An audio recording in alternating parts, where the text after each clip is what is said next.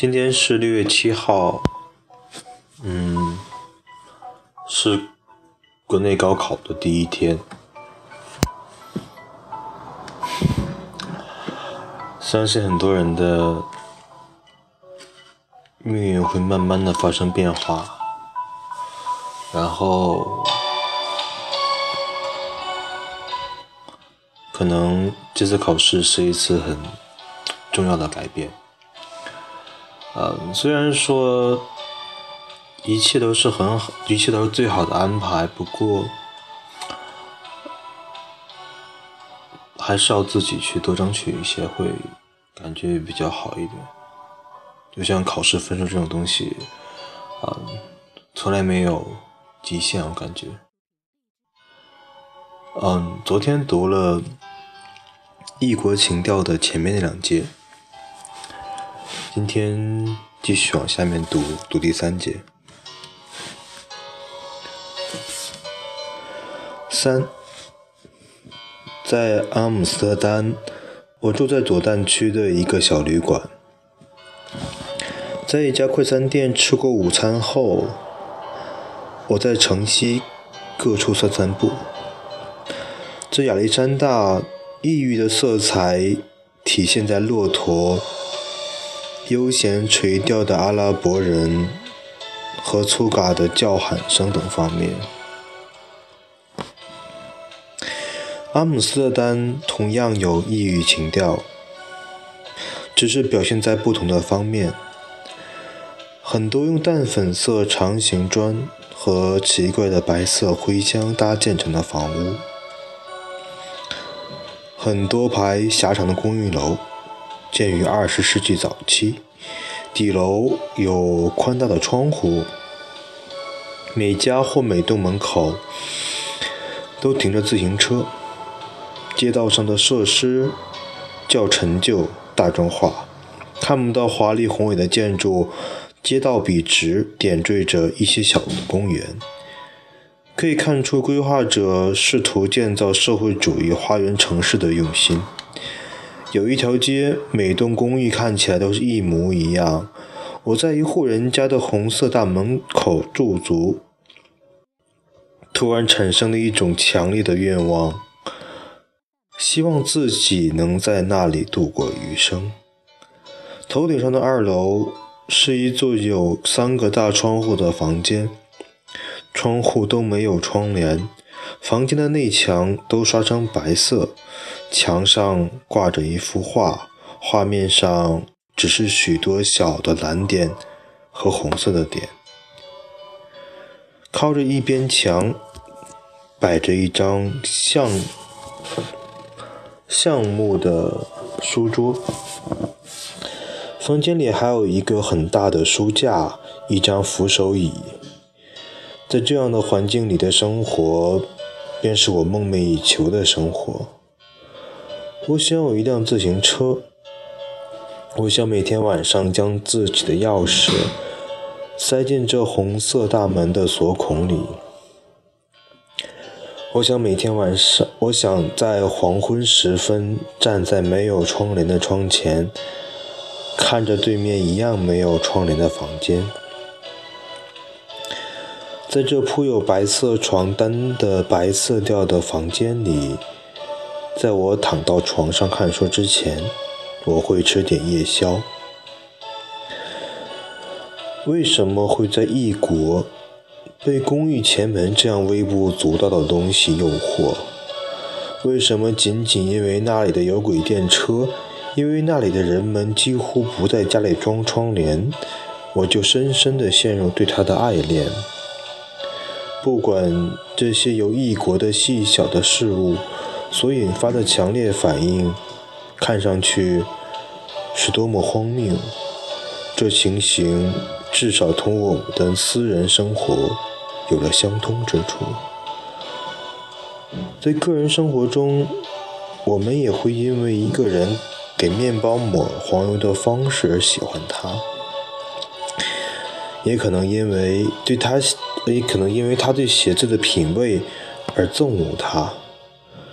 如果我们因注重这些细节而自责，那么我们必将忽视生活中细节本身所具有的丰富含义。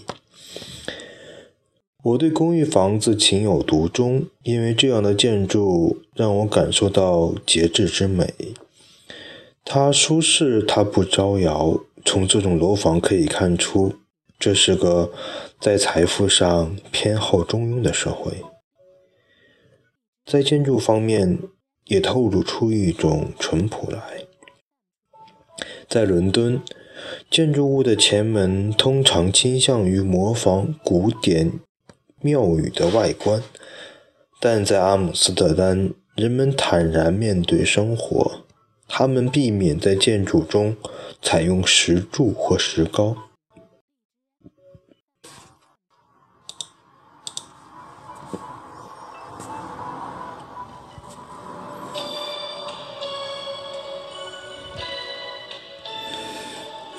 选择的。是整齐且不加任何装饰的砖石。这里的建筑最好的体现了现代意识与源于整饬、干净、明亮的感觉。异国情调一词包含有一些更细微、让人捉摸不定的意义。异域的原魅力源发于新奇与变化。譬如在异域，你看到的是骆驼；而在家乡，你看到的是马匹。在异域，你看到的是不加粉饰的公寓房；而在家乡，你看到的是带有装饰性石柱的公寓房。但除此之外，这一切还可能为我们带来更深层次的快乐，因为我们看重这些域外特质。不仅仅是因为它们新奇，而且还因为它们更符合我们的个性，更能满足我们的心愿。相反，我们的故土并不能做到这一切。我之所以对阿姆斯特丹表现出如此的热情，是和我对本国的不满相关的。在我自己的国家里，缺乏这种现代性，也没有这里的朴素单纯的美感，有的只是对都市生活的抗拒和封闭保守的心态。我们在异域发现的异国情调，可能就是我们在本国苦求而不得的东西。嗯，在这一节中，作者。讲，他其实做的旅行的事情很少，他应该只是吃过午餐之后散个步，然后所有这些应该他散步过程中看到的那些东西所想到的，就像是他在街边散步会注意到，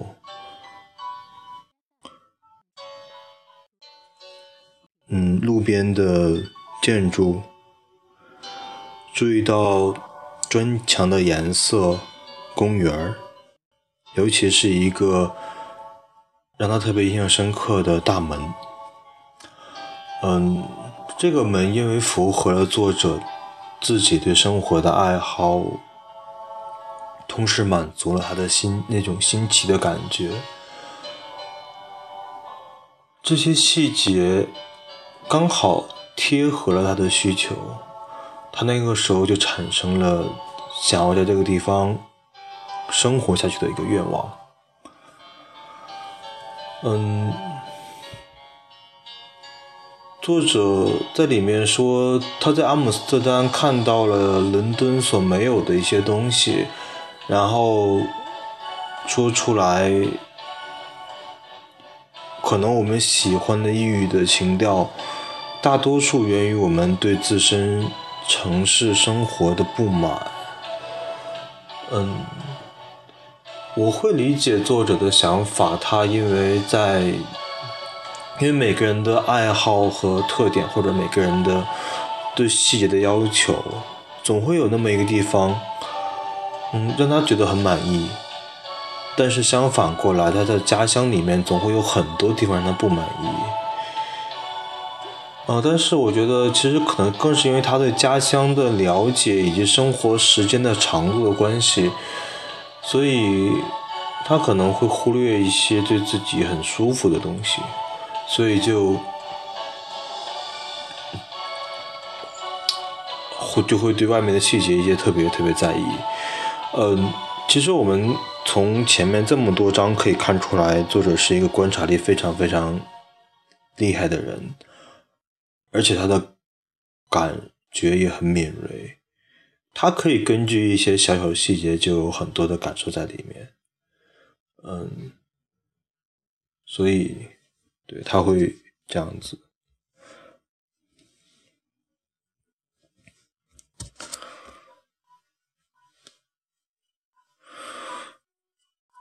嗯，不过在后面那一段说，作者其实追求的是朴素和单纯的美感。这些东西会涉及到个人的，其实每个人都有他自己追求的美感。嗯，希望其实就像是很多人看到很多美景，他们会感受到一些和看到其他美景不一样的感受。可能在那一个时刻，他们忘记自己在想什么，而是完完全全沉醉在那个美景当中。嗯，或者说不是美景，有可能只是他看到的或注意到的，不属于他曾经生活过程中所体验或看到的一些东西。嗯，可能只是。涂成蓝，涂成了蓝色的房顶，或者说形状不一的建筑，嗯，也有可能是从山顶下流下来一道小溪，嗯，不过我觉得总有那么一些景色，对于有些人是带有特别的意义的，然后那种感受，我觉得应该就是自己真正喜欢的的东西吧，嗯，第三部分大概就说这么多。行，那今天就这样子，谢谢大家。